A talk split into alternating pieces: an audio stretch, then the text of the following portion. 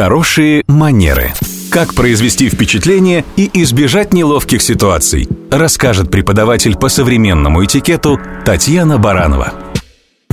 Здравствуйте. Мне нередко задают вопрос, с какого возраста пора заниматься с детьми этикетом. Я считаю, что прививать детям хорошие манеры и уважение к окружающим можно хоть с пеленок, своим личным примером.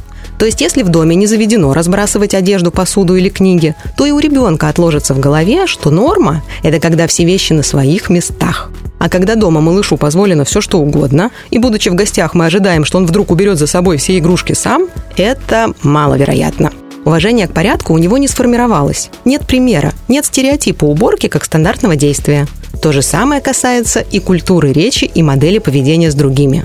Если ребенок каждый день видит, что папа помогает маме во всех делах, что семейное общение строится на уважении интересах друг друга и неприемлемости повышения голоса или ругательных выражений, то и в детском саду, а затем в школе и дальше по жизни он будет воспринимать заботу о женщине как неоспоримый факт, а нецензурная лексика для него не будет никогда приемлемой. Только личным примером мы можем воспитать наших детей культурными. Это и есть хорошие манеры.